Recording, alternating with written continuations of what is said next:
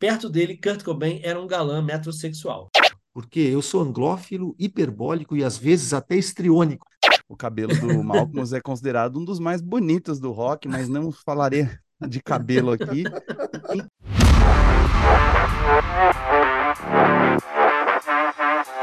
Página, não, não encontrada. Bom dia, boa tarde, boa noite, boa madrugada. Está valendo! Gostei da minha imitação do Silvio Luiz. Está valendo! Ninguém sabe quem é Silvio Luiz, pelo menos a Ah, boa é. parte dos nossos ouvintes, ou sabem. Ah, essa é uma Eu enquete, que- talvez. Olho no lance! Olho no lance! É, Estamos começando a edição 72 do Página Não Encontrada. Pedro Só está devidamente acomodado a su- sua, sua cadeira, Cadeira herdada, que é a cadeira branca. Uma Olha, cadeira branca que pertenceu a é um escritório de um advogado. Pablo Miyazawa com o seu cenário cheio de bonecrinhos e livros de games devidamente instalado com seu óculos, óculos novos. Eu acho que até o teu fone de ouvido está diferente, Pablo Miyazawa. Tá nada, tá tudo igual, mas o que tá diferente é realmente a minha cadeira. Você também tem que falar de minha cadeira Herman Miller, Opa! tal qual a usada pelo falecido Jô Soares e outros apresentadores de talk show.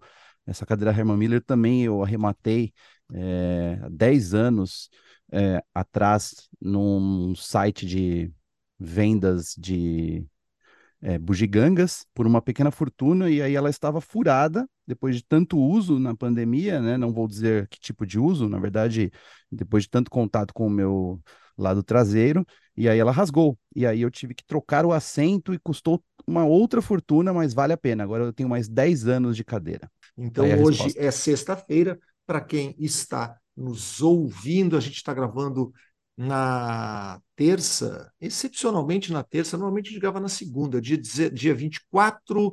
eh, eu estou dizendo que sexta-feira, portanto, é dia 27 de outubro de 2023. E nessa edição, que está cheia de grandes artistas, a gente vai falar de The Streets, vai falar de Budgie, de Elliott Smith, de Vampire Weekend. Que mais? que mais? que mais?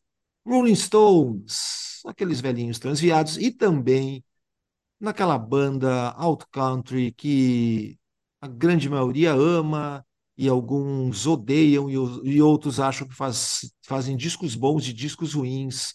Ela se chama Wilco e eu vou virar a página para Pablo Miazal. Isso mesmo, Marcelo Ferla. O Wilco é controverso, sim. Eu era uma dessas pessoas que não ligava muito para a banda. E aí acabei me rendendo a alguns dos discos, não todos. É uma banda boa de disco, mas é uma banda melhor ainda de show. Como já falei aqui, assisti a alguns shows do Wilco esse ano em uma localidade remota e daí finalmente pude me tornar um Wilco Head, um cabeça de Wilco porque os caras são incríveis no palco, um sexteto foda que de multi-instrumentistas que fazem uma ambiência sônica é, muito maravilhosa, que se parece com a que eles criam nos álbuns, mas também tem esse gostinho de ao vivo, então é uma longa viagem. E os nossos amigos chicaguenses do Wilco lançaram um álbum novo no final de setembro, o qual estamos resenhando só agora, quase um mês depois, muito por falta de tempo para escutar o disco da maneira adequada. Como eu passei um fim de semana no litoral, o que é bem raro para mim, pude escutar bastante o álbum Cousin, que é primo, é, não sei primo de quem, né? Talvez um primo do disco anterior do Wilco, que é o Cruel Country, que eles lançaram há alguns anos e é basicamente um, um disco de country rock bem assumido. Pelo que eu andei lendo, eles já estavam planejando essas músicas do Cousin, né, durante a pandemia, no começo da pandemia, e aí eles pararam tudo e resolveram compor as músicas do Cruel Country. E aí eles voltaram às músicas desse álbum Cousin, que eu vou dizer para vocês, né, contrariando um pouco essa mística que o Wilco tem recentemente de lançar um disco bom e depois um mais ou menos. Eu acho que eles estão aí numa numa boa rotina agora. Os dois discos são muito bons, bem diferentes entre si. Por isso que eu acho que eles são primos e não irmãos, né? Tudo composto pelo líder Jeff Tweedy, que é um cara que eu queria aprender com ele, né, a ser tão produtivo assim, porque nos últimos anos, desde 2015, os caras já lançaram cinco discos. Né, o Tweed escreveu a biografia dele, ele lançou mais dois livros além disso. O cara é uma máquina de escrever, de compor, de cantar, de tocar, né? Quanto mais velho fica, fica mais produtivo, para não dizer outras coisas. Gosto muito do que o Tweety faz. Ele nem sempre acerta na medida, mas em maioria ele manda muito bem. E o Cousins é cheio de músicas. É Cousin, é só, no singular. Cousin é cheio de músicas muito bonitas, algumas bem óbvias, assim, pop com violão, acordes menores e aquela coisa melancólica, como o primeiro single, Evicted, que a gente já comentou aqui, que por enquanto, para mim, é a melhor música, simplesmente porque ela é a mais pop e que dá para cantar e tocar no violão.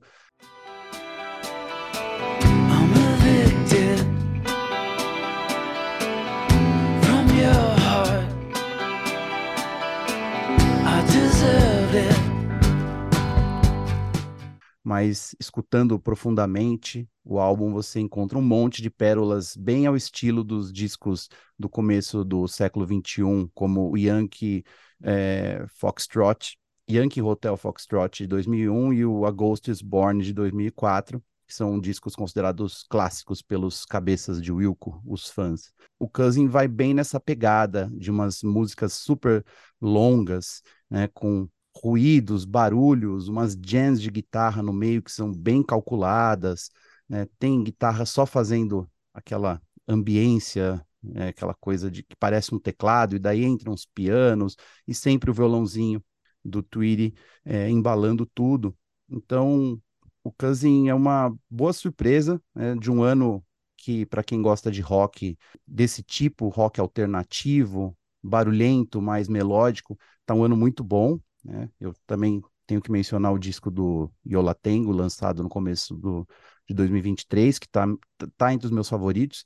Não estou comparando a sonoridade das duas bandas, mas é, com certeza aí tem muitas intersecções entre os fãs de Wilco e de Yola Tengo. Então, bons discos de boas bandas. E o Cousin, né, eu tenho certeza que todos os fãs já ouviram e aprovaram. Devem ter colocado ali na lista ali de bom disco do Wilco. Talvez não seja uma obra-prima e talvez eles nunca mais consigam fazer o que eles faziam uns 20 anos atrás, né? E obra-prima é uma palavra muito é, superestimada mesmo, né? Então, não é uma obra-prima, mas é um disco bem decente, competente, como os caras sabem fazer muito bem.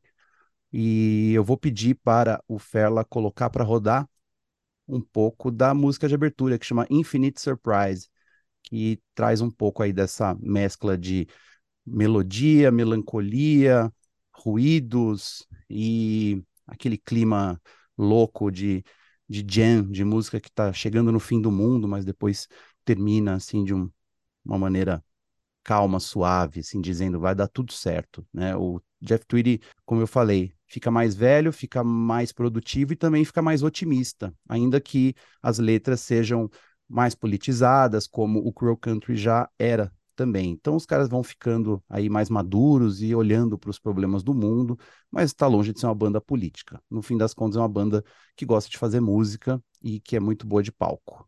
E cada vez mais feio também o Jeff Tweedy, né?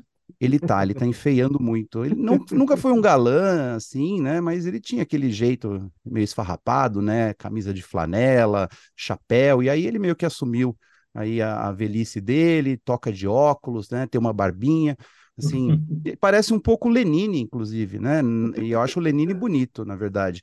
Mas... Bom, o Lenine está bem melhor que ele. Eu, eu, eu, eu, quando eu estive com o Jeff Tweedy há 200 anos atrás, no, no milênio passado, ele era um jovem pai, ele recém tinha, ele terminou a turnê com um filho que devia ter dois ou três anos nos ombros, assim, E ele era um rapaz, vou dizer bem apessoado, era um, já estava um pouco dead rock, né? Era dead, dead já era dead, mas estava bem, assim, eu me surpreendi com o processo dele de, de embarangamento. Uma pena, porque ele ainda ele também tinha um, um appeal de, de palco, assim, de artista. Agora ele está mais só na, na, digamos assim, na parte intelectual. É incrível, porque até pô, se, se o Neil Young manteve, manteve é, intacta a su- sua, seu jeitinho, assim, meio pensando num cara totalmente largado. Mas é uma pena o Jeff Tweedy estar passando por essa tempestade, ter passado essa tempestade pelo, pelo Jeff Tweedy, assim. E, e tem outra coisa, né, que é, pode explicar, né, se você leu a memória dele, o Let's Go, So We Can Get Back, que é a biografia que ele lançou em 2018, é pura desgraça, né? Ele teve muito problema com álcool, né, e drogas e tal, e assim, é um sobrevivente, assim, porque é um cara que Aham. sempre foi é, fadado a excessos, então acho que ele até tá bem, né? Tá vivo, tá Não, tá vivo, 50, tá ótimo, né? Tá vivo, tá ótimo. Mas acho que os antidepressivos fazem mal, deixam ele com esse aspecto aí meio complicado. Pois é, Vamos, vamos 56 aninhos.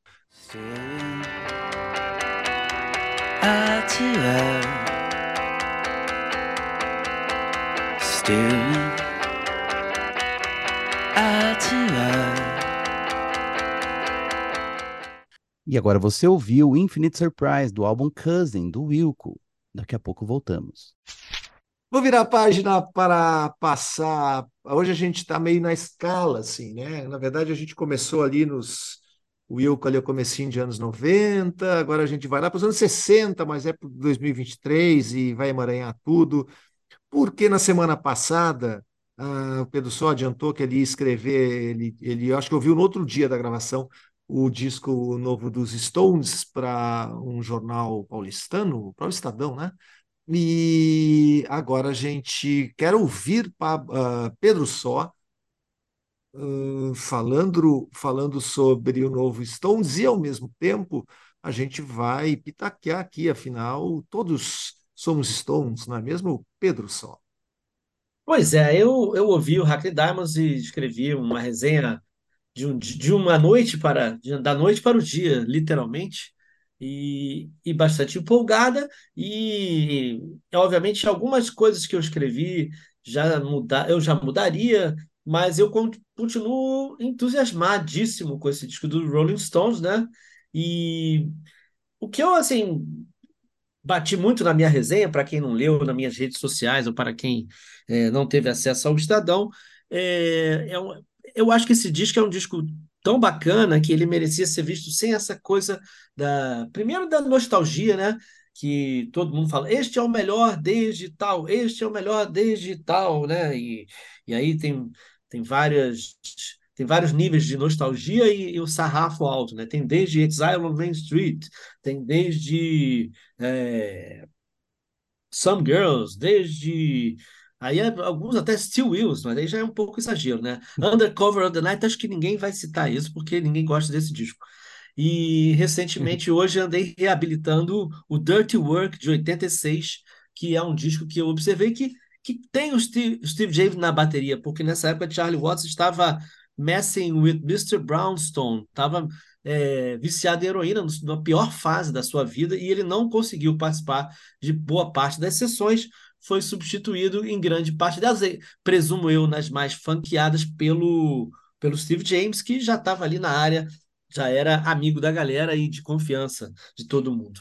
O que, o que eu tenho a dizer é que um disco tão bom que não precisa passar pela geriatria. Oh, eles estão velhos e tudo bem que Rolling Stones e rock and roll venderam juventude durante mais de 50 anos, né?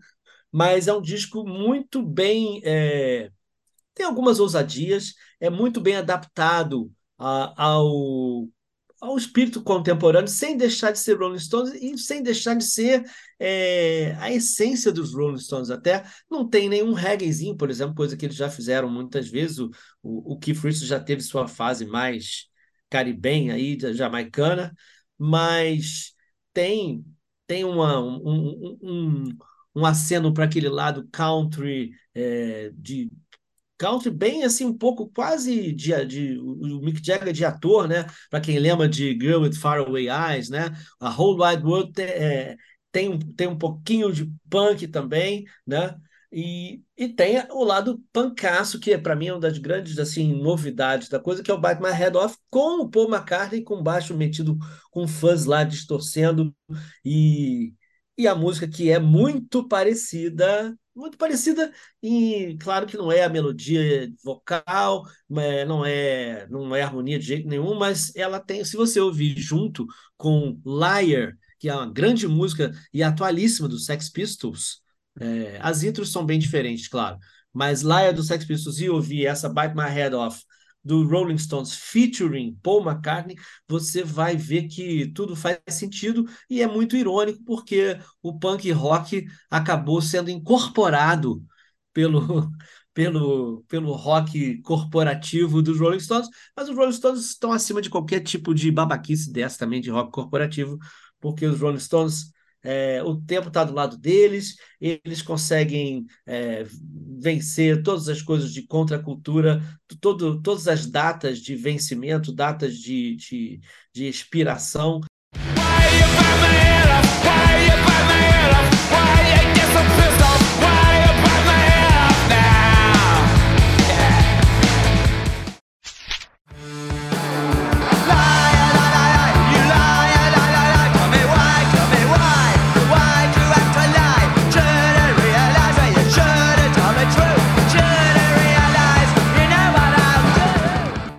Angry é uma música atual, uma letra atual, tem uma coisa que um velho de 80 anos está falando aí, mas isso poderia ser dito por qualquer outra pessoa. É, tem um outro momento mais nostálgico, assim, mas é um disco que mantém também o, a, o grande charme dos Stones, que, que é o diálogo entre Keith e Ronnie Wood, que é uma coisa realmente mágica que eles têm.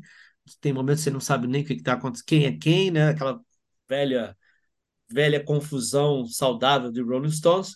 E tem a, a, a grande sacada aí, se, se foi o produtor ou não. Eu, eu na meu texto eu sacaneei porque o, o Andrew Watt ele é notório por é, produzir pessoas muito pop, né? Ele vem de uma escola Justin Bieber, né? Ele sempre foi um cara de bom gosto, era um estudioso de rock and roll vintage, né? É, começou, se meteu com muita gente bacana, mas ele basicamente ele, ele tinha uma trajetória é, Camila Cabelo, né?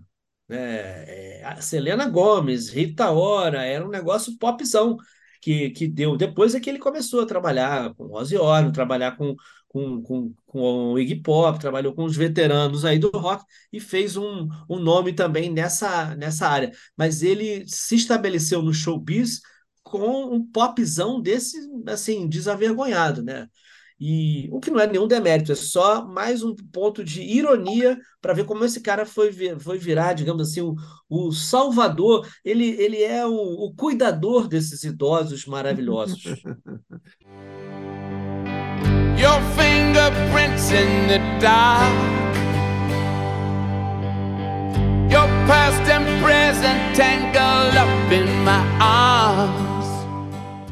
Pedro, é, só ah. para fazer uma, uma retificação na, na velocidade aqui, é Steve Jordan, o baterista. O Pedro citou Steve James. Eu erro mil vezes o nome dele também. Por que eu falei Steve Jordan? Eu falei não, Steve James? Falou Steve Caralho. James, exatamente. Não, porque Steve gente, Jordan, porque, por favor. Porque a gente se atrapalha mesmo. E até porque tem outros Steve Jordan na música, né? Fica ali Stanley Clark, Stanley Jordan, Steve Jordan. É o Stanley Jordan já brigou muito na minha, no meu HD mental com o Steve é? Jordan, mas então, eu já Eu também. Exatamente. eu tenho o... uma pergunta para Pedro só. Posso? Eu, eu, eu, quero fazer uma. Não, faz. Eu quero, eu quero fazer um comentário antes, Pablo, porque como eu vou, eu vou falar depois, eu não quero, eu quero deixar a palavra final aqui para o Pablo bater bola com o Pedro. Eu, eu, faço cor a todo mundo e é o texto do Pedro, e eu acho que o disco é incrível, a banda é, mostra como pode se renovar com 80 anos e com tanto tempo de estrada, mas não tanto quanto no disco do Foo Fighters. O disco do Foo Fighters me incomodei, não estou comparando uma banda com a outra, mas de qualquer forma são bandas importantes de rock do seu tempo.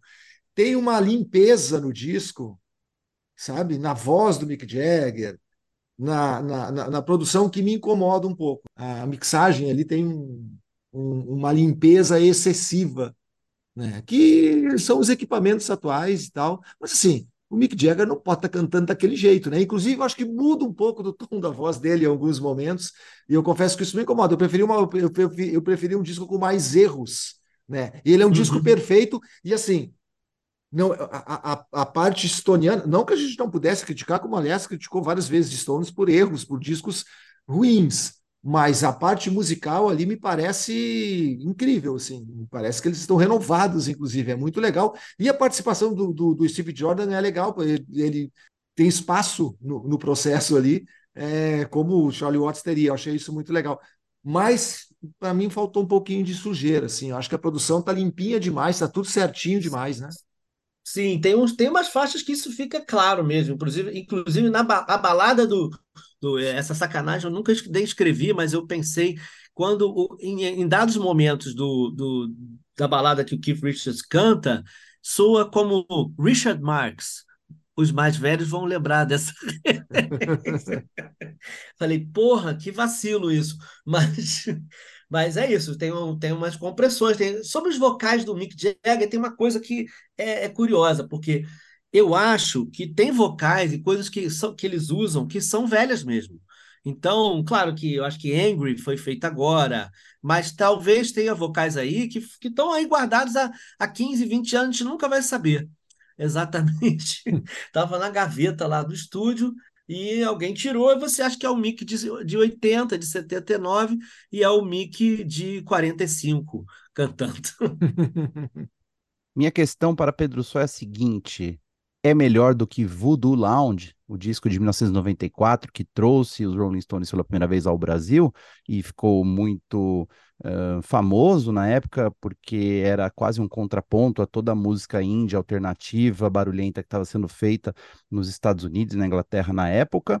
E um comentário, provavelmente Angry, a primeira faixa deste álbum, vai fazer parte de quase todas as listas de melhores músicas de 2023, na minha opinião. Não porque ela realmente é tão boa assim, mas porque é uma excelente entrada de disco, né?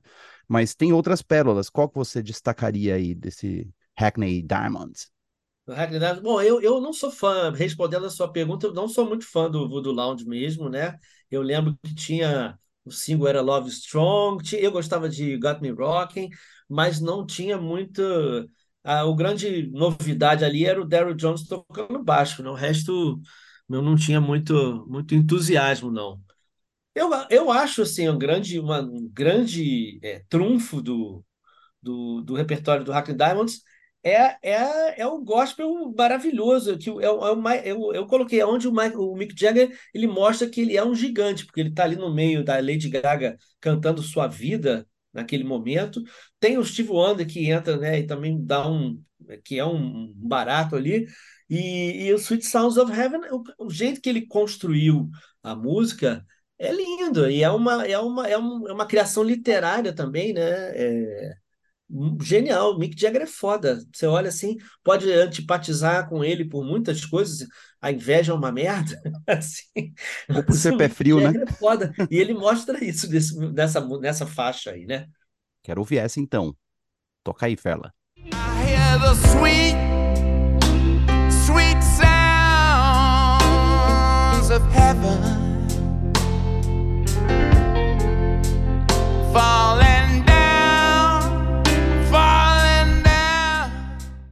Vocês ouviram Sweet Sounds of Heaven, dos Rolling Stones, featuring Lady Gaga e com a participação mais do que especial de Steve Wonder. Ah, muito bem, muito bem, muito bem. Viramos a página agora para quem? Para quem? Para quem? Para mim mesmo. Na nossa sessão Música para Ver, que na verdade é um truque que eu dei aqui, eu vou falar de The Darker, The Shadow, The Brighter, The Light, o primeiro disco oficial do The Streets desde 2000 2011, e que na verdade não é um disco, também é um disco porque é um filme. O Mike Skinner parou de fazer música e resolveu fazer filme. Mas qual é a novidade? Afinal, é, as letras e a maneira como ele como ele compõe é praticamente um, de um cineasta, né? um documentarista que conta desde que surgiu, desde o ano 2002, quando ele gravou o primeiro disco, o Original Pirate Material, que eu considero um dos melhores discos dos anos 00, talvez até do século XXI, acho que é isso. Porque eu sou anglófilo, hiperbólico e às vezes até estriônico, ainda mais quando é para falar do The Streets, que é o Mike Skinner, na verdade, que é um projeto que eu gosto muito. Ele gravou um disco em 2011, que é o Computers and Blues, e aí ele parou de fazer música, ou de fazer música como The Streets, para se dedicar a escrever esse filme, que é um filme de noir, um filme noir de um assassinato, um filme meio de mistério, que foi lançado nos Estados Unidos, eh, nos cinemas eh, no, do, do Reino Unido faz, faz uma ou duas semanas, e a história desse filme é ambientada em clubes londrinos, e o Mike Skinner escreveu, dirigiu, produziu, financiou, editou e, é claro, atuou também, né? Porque se o cara pagou o filme, escreveu e dirigiu, ele mesmo acaba sendo um dos atores, provavelmente protagonista. É, antes de chegar nesse disco, eu estava falando que o Mike Skinner ele, ele, ele gravou Computers in Blues 2011 Aí ele se dedicou a ser DJ, tocar em clubes e, e, tocou em alguns projetos meio escondidos, assim. Inclusive, um dos projetos dele, ele assinava, que ele lançou só músicas no, no, no, no SoundCloud, ele assinava como The Darker the Shadow, The Brighter the Light, que é, virou o nome do filme e do disco que ele lançou há 15 dias. É, quando o, esse cara surgiu, em 2002, com o Original Pirate Material, se comparou muito ele ao Morrissey, como um poeta que contava a história dos ingleses pobrezinhos, desvalidos, depressivos, vivendo numa época difícil, e essa história toda. A carreira dele acabou, acho que de alguma forma, é, sendo bem sucedida, mas não tanto quanto quanto logo no início, no primeiro e no segundo discos, mas a, o, o Mike Skinner tem uma coerência, eh, que é essa maneira de ele, de ele contar a história do dia a dia dele, do dia a dia do jovem londrino, com hip hop, mas com um hip hop muito, muito particular, né? um hip hop inglês que tem, além do, do, do sotaque muito legal, mas é, é, é, a voz é suave, ela não é agressiva, o que é agressivo talvez são os climas sonoros, né, que são muito soturnos, assim, são densos, são reflexivos, são quase meditativos para as letras do Mike Skinner, que sempre foram né, uma polaroide do, da, das, das dificuldades do jovem inglês, sobretudo do jovem londrino, muito, mas e agora tem um acréscimo de que ele está aí com 40 anos, então tem uma crise dos 40 no meio disso tudo,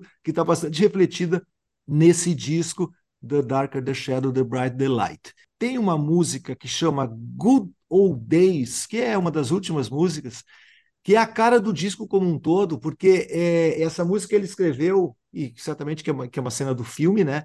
É, é, ele narra a experiência de andar em um ônibus noturno em Londres, que ele celebra como um caldeirão multicultural, um microcosmo da cidade como um todo. Então ele conta é, quando ele fala de caldeirão multicultural, tem muito a ver com o disco que ele apresenta. Né? Eu vou falar das músicas, dos estilos que tem nesse disco, sempre como um hip hop, e depois eu vou ler um trechinho dessa música, porque eu acho que faz, faz todo sentido. Esse disco tem Soul Music, que é o Bright Sunny Day, que eu toquei um pedacinho na semana passada, que é muito legal. Tem Dance Hall, com Something to Hide. Tem um dubstep bem pop para pista, na verdade, mais de um. O Not a Good Idea e o Kick the Can, Kick the can down the street like pushing boots in London. Past the shutters and the station, just keep chasing pavements. The road to success is always under construction. Tem um rap clássico, mas bem lento, bem inglês, com cítara e um refrão melancólico, que, são, que é a cara das músicas do The Street, chama Gonna Hurt When This Is Over. E tem uma música título ela é o ragtime, é, que é o The Dark the Shadow Bright. Lá tem um ragtime, tem um, né, um pedacinho de ragtime aí, quer dizer, remete lá para os anos 30, eu acho, né? 20, 20 30 ragtime. 20, 20 né? 20, exatamente. Anos, exatamente. E tem também é, uma das músicas mais bonitas é essa, é, é o Gonna Hurt When This, This Is Over, que tem a cítara, e que é um, um, uma das músicas bem características também do Aliás, Mike Skinner. Desculpa só para corrigir aqui, se puder corrigir. Claro. Ragtime é, é do, na virada do para o século XX, então é até, até o fim da guerra, 18, 1918. Ah, não, antes ainda. Eu, eu, eu coloquei 20 anos à frente. Mas como tem essa um pouquinho de hip hop junto, a gente faz aqui uma prévia, uma, uma média, dá mais ou menos isso.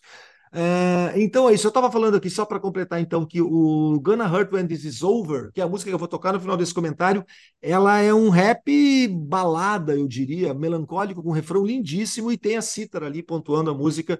Então, assim, é um, é um como ele fala nessa música, Good Old Days, é um caldeirão multicultural é, londrino, é a cara da, de uma Londres densa e chuvosa, como dizem os clichês, These are the good old days, just you wait and see.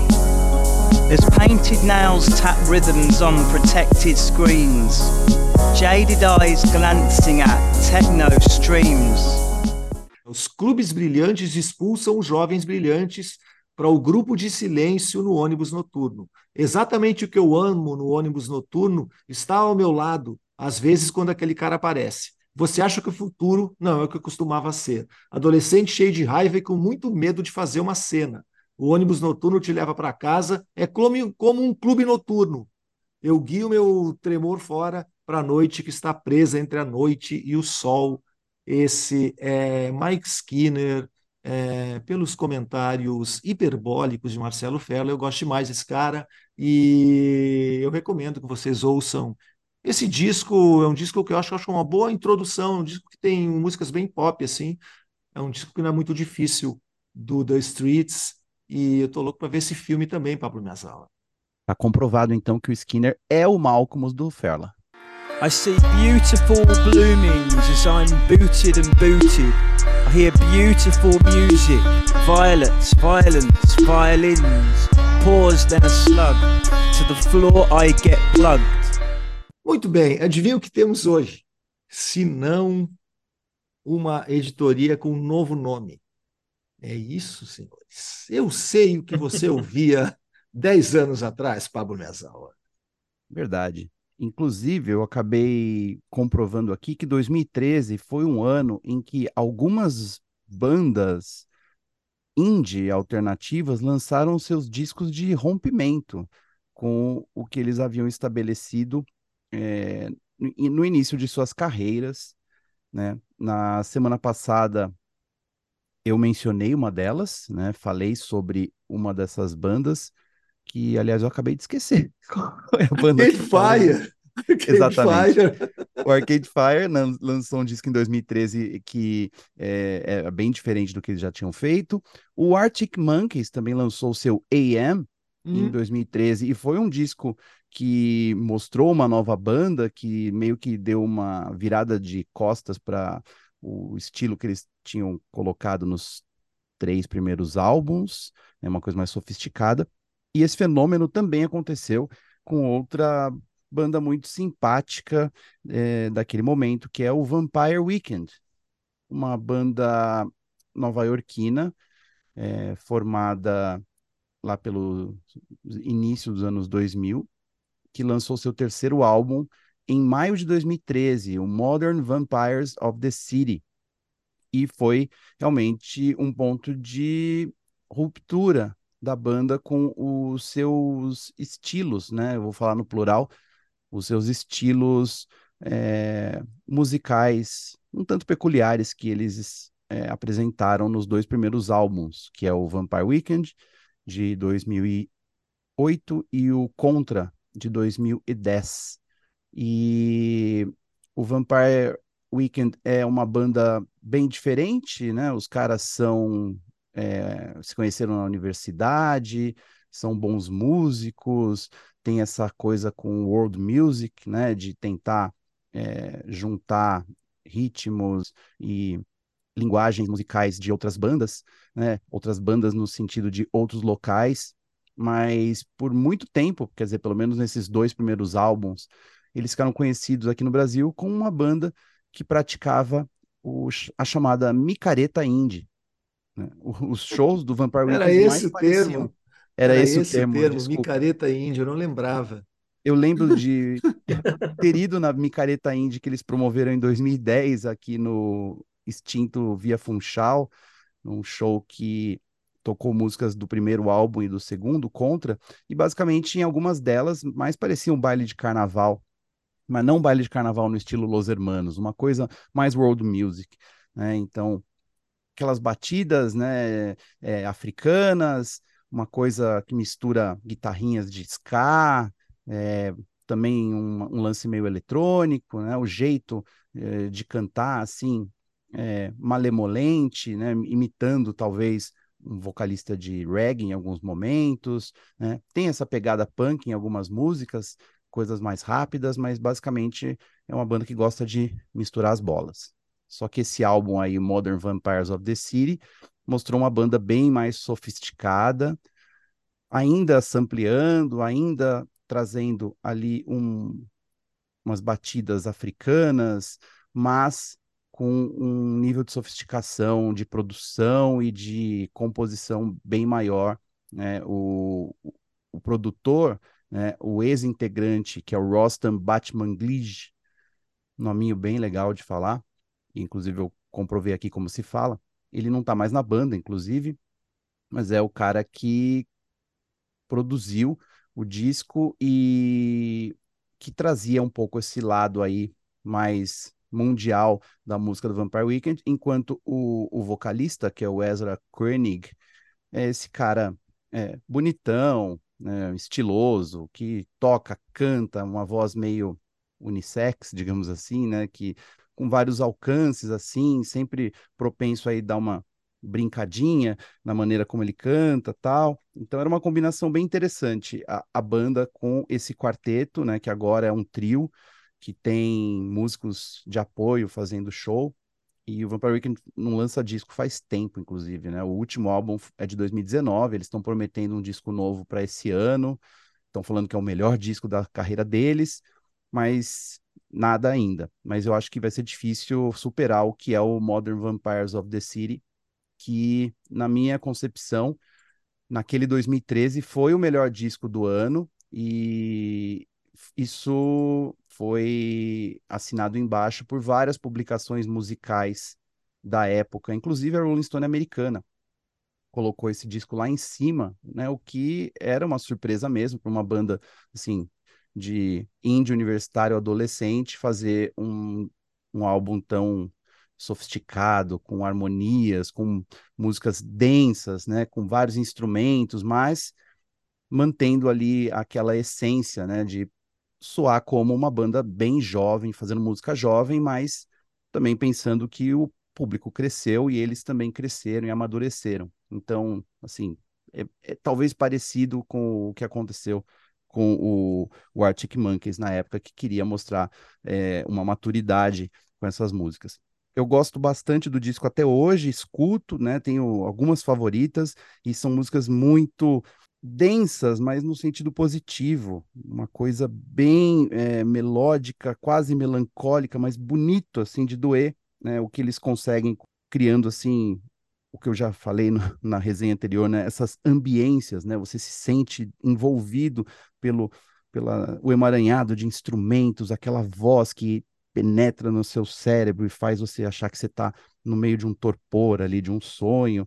Enfim, eu não sei nem descrever muito bem, porque é um disco que eu escutei muito trabalhando. É um disco bom para correr, porque ele tem umas músicas mais agitadinhas, como é, Step, como Unbelievers, mas tem essa coisa que, para mim, é a melhor música do disco, que chama Hannah Hunt, também, que é um negócio bem arrastadão, assim, mas bonito demais é, de escutar, que mostrou que os caras são realmente bons, não era apenas fogo de palha da micareta indie dos primeiros discos. É uma pena que eles estão meio sumidos, né? O último disco de 2019, o Father of the Bride, nem é tão legal assim, porque o, o Rosnan já tinha saído da banda, e eu acho que ele fazia certa diferença ali, né, para dar uma, um contraponto ali ao jeito do Ezra compor, cantar, mas é, o auge criativo, com certeza, foi esse disco aí que foi lançado há 10 anos. Eu vou anunciar Hannah Hunt, que é a sexta faixa de Modern Vampires of the City, esse álbum lançado em 13 de maio de 2013, de Vampire Weekend, uma banda que deixou seus dias de micareta indie para trás, mas que poderia voltar hoje em dia, por que não?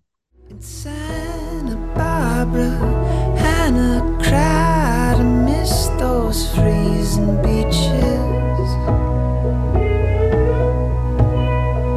I walked into town. Eu adoraria saber a opinião de Pedro Só sobre o Vampire Weekend, porque tem cara de banda que ele odeia, ou estou errado? Deixarei minha gargalhada de malévola. Por favor, conta, vai, conta aí, diz pra nós. Não, eu nunca, nunca me convenci sobre. Nunca me convenci do. Eu tentei me. Tentei, eu dei uma pequena chance, não dei por muito tempo também. E eu me afastei rapidamente deles. Eu tinha essa impressão também antes de vê-los ao vivo. Eu não suportava a ideia de uma banda misturar carnaval, batidas africanas e aquela vozinha esganiçada e ainda se vestir como universitário ali de Nova York. Mas aí eu fui meio que é, absorvendo a vibe. Daí, quando saiu o novo o disco de 2013, eu falei, ah eles são mais do que simplesmente isso, né? Porque parecia que eles estavam apelando mesmo para esses recursos aí para mostrar, olha como a gente é uma banda global, né? E são mais que isso, assim. E nesse disco realmente é, 12 canções muito bonitas. Então convido você, Pedro Só, a Não. tentar aí um dia escutar esse álbum. Vou virar a página aqui, Pedro Só, para uma unanimidade, para duas unanimidades, eu diria para três unanimidades. A editoria Porongondons, o Pedro Só e Elliot Smith, porque a gente aqui não quer ficar com os coraçõezinhos partidos aqui, com cada um é, gostando de um artista diferente. Então, o Pedro Só pode, por favor, assumir a edição desse Página Não Encontrada EP72. É, tivemos uma efeméride muito importante no meu cânone do rock and roll das últimas décadas, porque no dia 21 de outubro passaram-se 20 anos da morte do Elliott Smith, que muitas pessoas podem conhecer, porque ganhou um Oscar com Miss Misery, né? É uma música da trilha do filme do, do, do Gênio Indomável, né?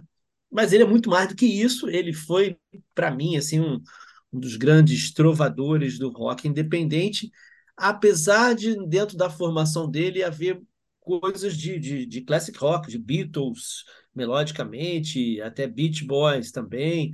E, e quanto mais eu descubro sobre o Elliott Smith, mais eu é, me fascino pela riqueza do personagem, né?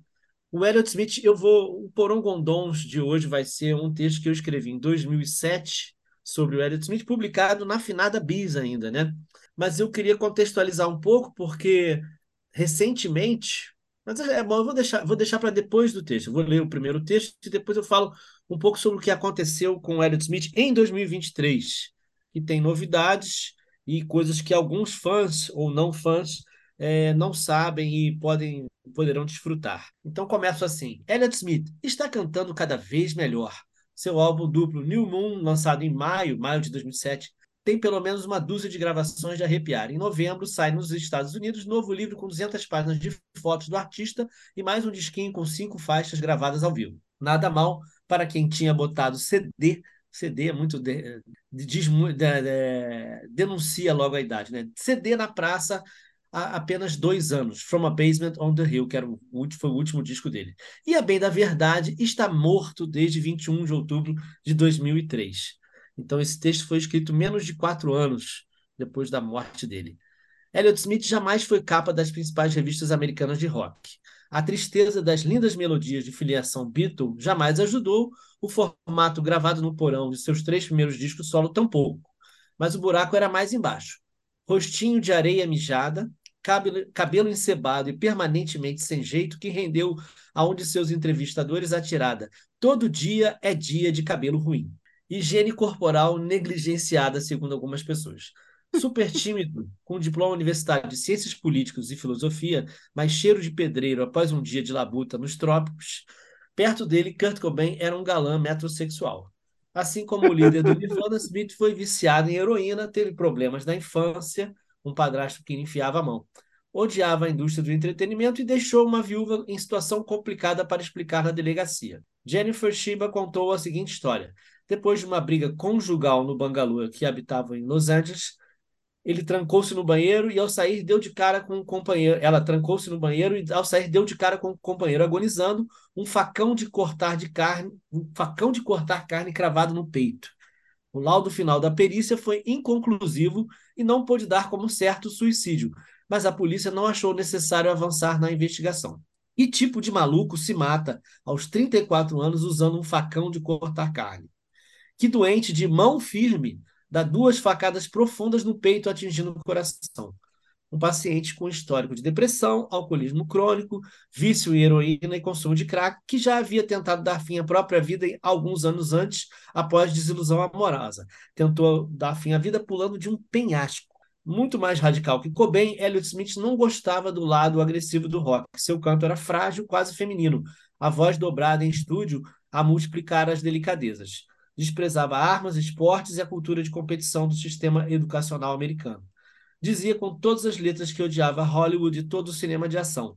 Ironicamente, seu ticket para a fama foi um filme tolinho, gênio indomável, Good Will Hunting. Improvável conexão com o diretor Gus Van Sant fez cinco músicas de Smith serem incluídas na trilha do longa. Uma delas, Miss Misery, acabou indicada para o Oscar de melhor canção original de 1997.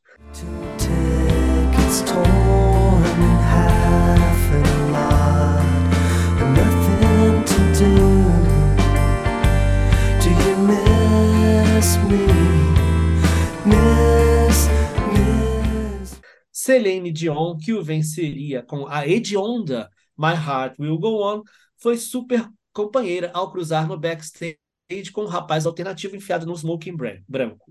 Tá nervoso? Eu também estou, disse ela. A gravadora DreamWorks deu a Elliot a chance de gravar seus melhores discos em grande estilo, XO e o majestoso Figure Eight de 2000, com direito a sessões em Abbey Road, arranjos orquestrais e sofisticados órgãos de brechó mas ele passou os últimos anos da vida brigando com a empresa de Spielberg. Paranoico acusava o selo de tentar roubar gravações do computador de sua casa. Hoje quem pilha os arquivos de Elliot é um velho camarada, o engenheiro de som Larry Crane. Para o recém-lançado disco New Moon, ele reuniu, ele reuniu sobras da produção anterior de Elliot para o selo Kill Rock Stars no período 1994-1997. O disco estreou em 24 lugar na parada americana e Crane dá uma risada quando lhe perguntam sobre as fitas pré-94 e as pós-97. Hahaha, eu ainda tenho muito trabalho pela frente. O amigo morto haveria de rir junto. Elliot Smith odiava posar de amigo de artista torturado. É como qualquer outra profissão. Eu não fico triste com as minhas músicas, dizia. Então, assim terminava o, o texto escrito há 16 anos pouco mais do que isso, pouco menos que isso. E eu queria dizer que a voz do Elliot Smith está em discos novos, recentemente. Na verdade, eles foram colocados aos poucos no, no YouTube, em outras plataformas. Um fã de 20 anos dele descobriu, assim, pirou no, no Elliot Smith e ele foi foi buscando, ele descobriu que ele teve uma banda, né, é, de high school ainda, né, e ele descobriu que tinha quatro discos dessa banda, né? E a loucura, não, quatro não, seis discos, gravados entre 85 e 89. É, quatro discos creditados para essa banda chamada Stranger Than Fiction, uma outra, um outro disco chamado Greenhouse, creditado para um, outro grupo chamado A Murder of Crows, e um outro de 89 chamado Trick of Perry Season, que, é da, que seria acreditado a Harum Scarum.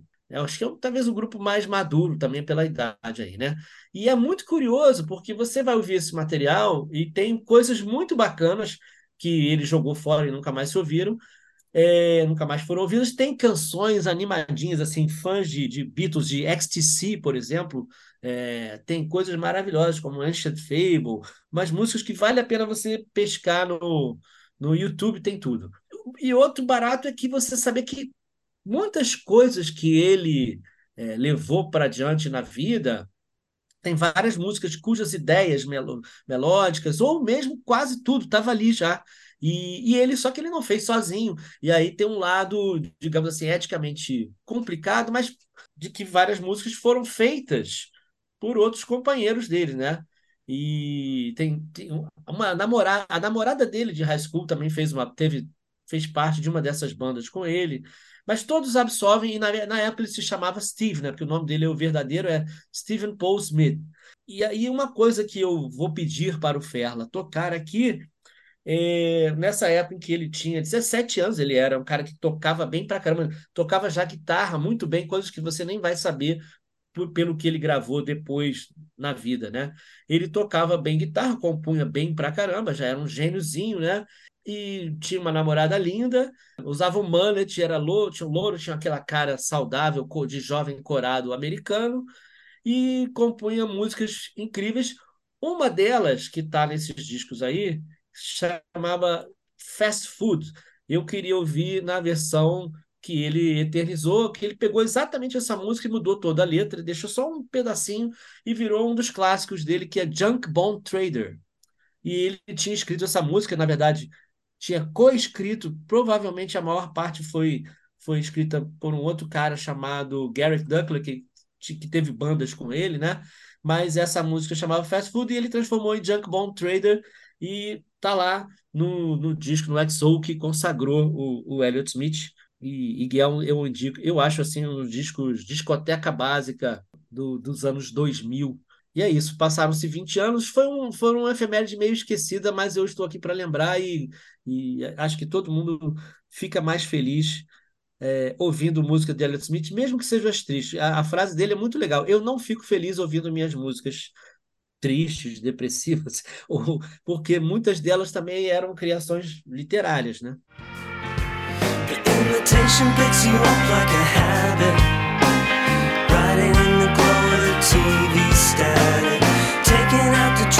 The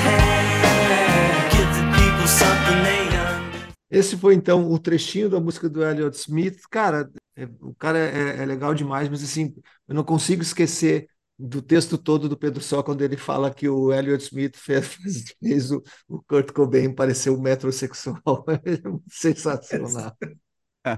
Ó, para Tá te dizer em, em defesa dele, é, na matéria da que ma- matéria da Pitchfork saiu esse ano falando que contactou a namoradinha dele high school, falou que ela falou assim: ah, talvez seja too much information, mas eu devo dizer que eu me apaixonei pelo cheiro dele.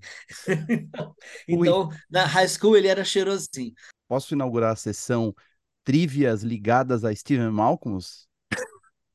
Demorou, hein? 72 edições. À vontade. Já não tem esse, essa trivia. Vamos lá, então. Eu acabei de descobrir aqui Que, que tem a ver o Stephen Malcolm com o Elliott Smith? Ah, mas tem, além do cabelo, né? O cabelo do Malcolm é considerado um dos mais bonitos do rock, mas não falarei de cabelo aqui.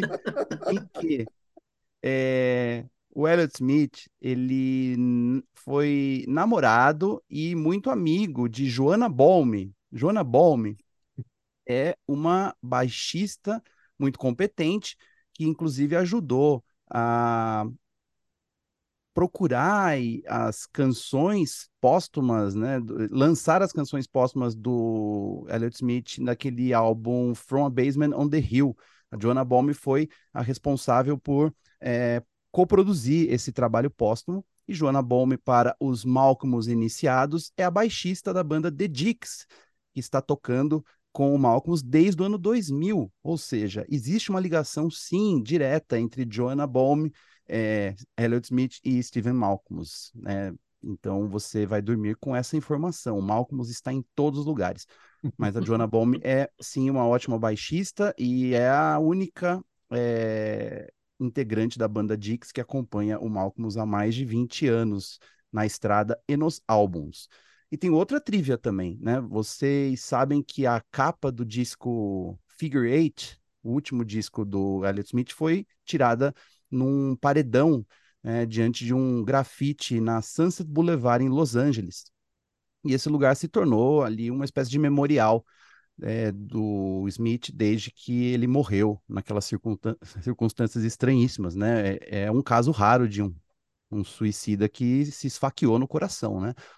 Mas o memorial continua em pé né? Normalmente ele está sempre pichado, as pessoas passam por lá e colocam pedaços de letra, declarações de amor. Eu mesmo tirei a minha fotinho ali na frente dessa parede, ela estava limpinha, mas se você um dia estiver por Los Angeles, você busque ali é, na Sunset Boulevard, no, na altura do número 4300, a pintura tricolor, que também é uma homenagem assim ao São Paulo Futebol Clube, provavelmente, né? Listras vermelhas, pretas, com fundo branco, onde ele tirou a foto do álbum Figure Eight e tá lá em pé. Então vá lá fazer sua homenagem, vá lá fazer a sua selfie.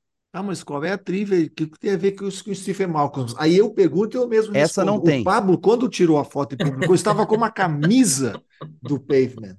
Quase isso. Eu estava ouvindo Pavement naquele dia e passeando pela Sunset Boulevard e a gente falou, vamos tirar uma foto ali? E a Ah. gente tirou, e aí foi isso. Então a relação é essa, a relação é o Pablo tirou uma foto lá e ele é fã do Malcolm. É isso.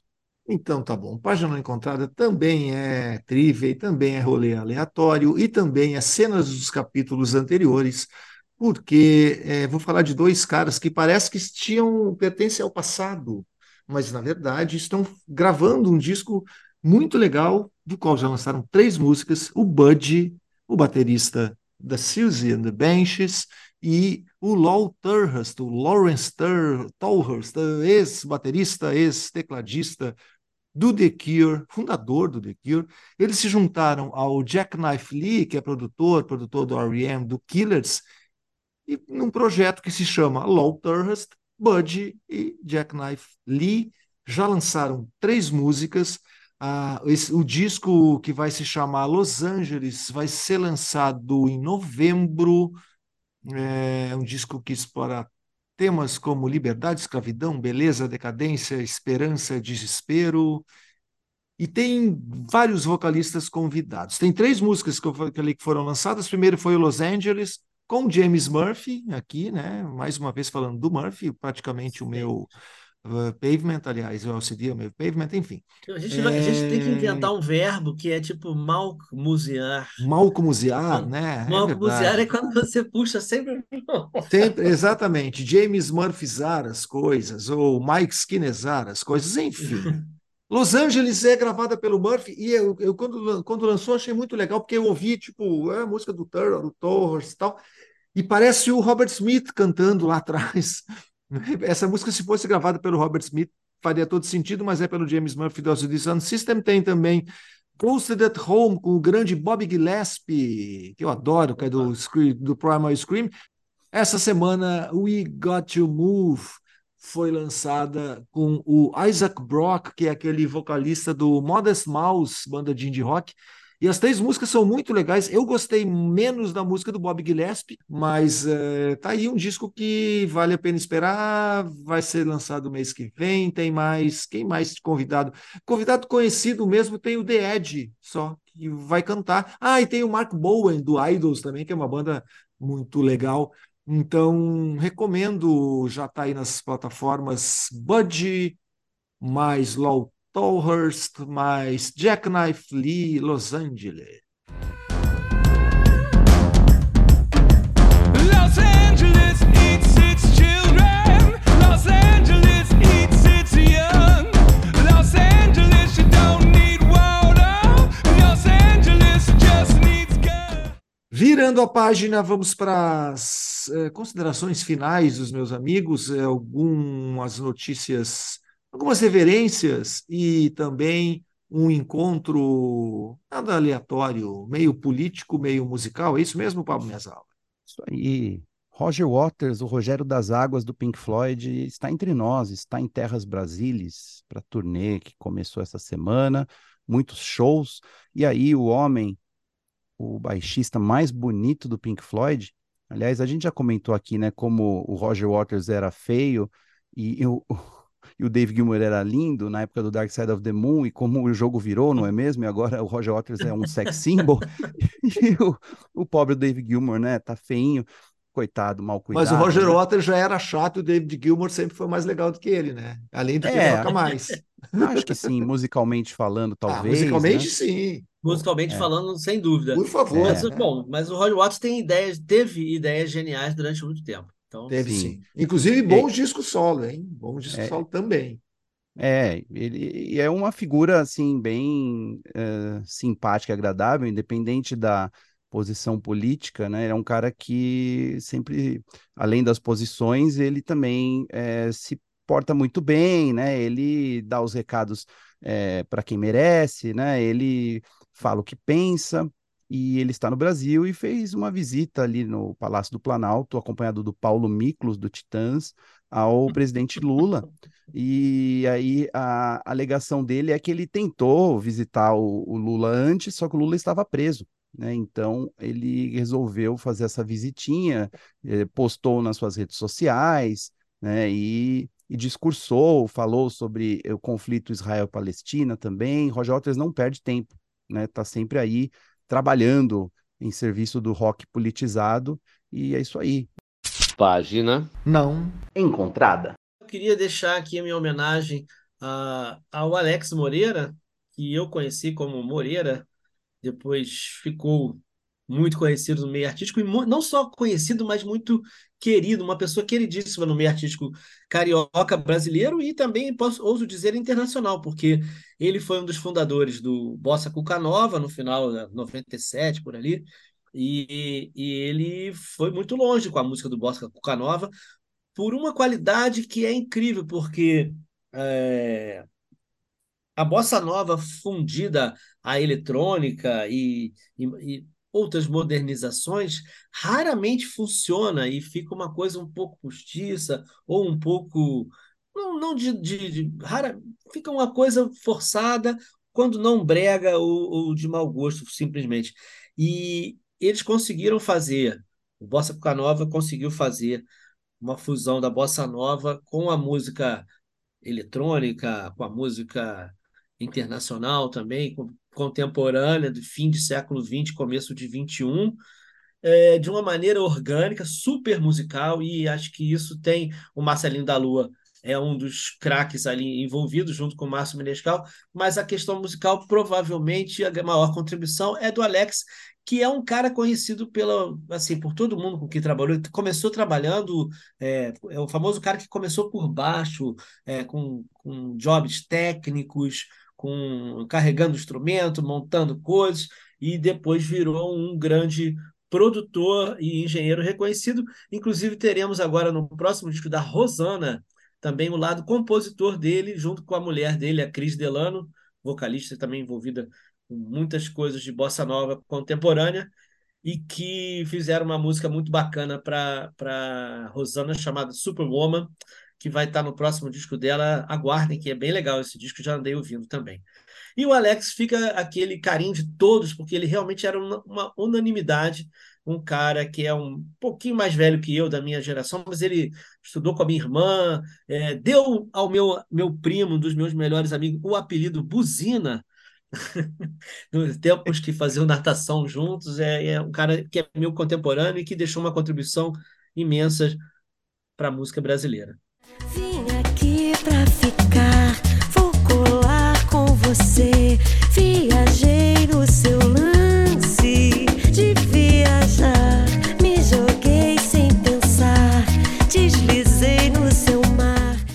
Bom, esse não foi um, um trechinho de um som do Bossa Cuca Nova, né, nessa nossa despedida com reverências aqui. Só quero eh, lembrar que hoje, o dia que a gente está gravando, faleceu o Angelo Bruschini, que era guitarrista do Massive Attack, que era um cara simpaticíssimo também. Eu tive.